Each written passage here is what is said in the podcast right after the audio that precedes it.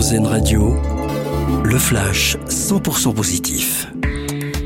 Bonjour à tous, nous sommes aujourd'hui le 8 mars et nous célébrons la journée internationale des droits des femmes. Plusieurs événements seront organisés à travers toute la France avec des conférences de sensibilisation. Le président Emmanuel Macron rendra lui hommage au palais de justice de Paris à l'avocate Gisèle Halimi, décédée en 2020. Et toujours dans ce contexte d'égalité femmes-hommes, le prix Femina a annoncé trois nouvelles jurées et parmi elles, Brigitte Giraud qui a remporté le prix Goncourt en novembre dernier avec le roman Vivre vite.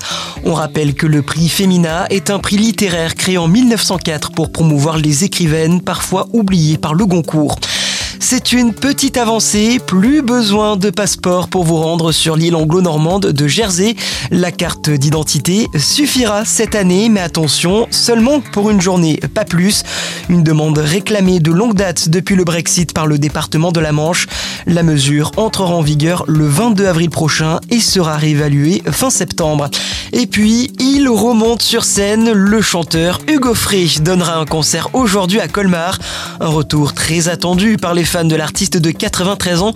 Il a également promis dans une interview au Parisien qu'il va offrir une guitare au profit des enfants victimes des séismes en Turquie et en Syrie.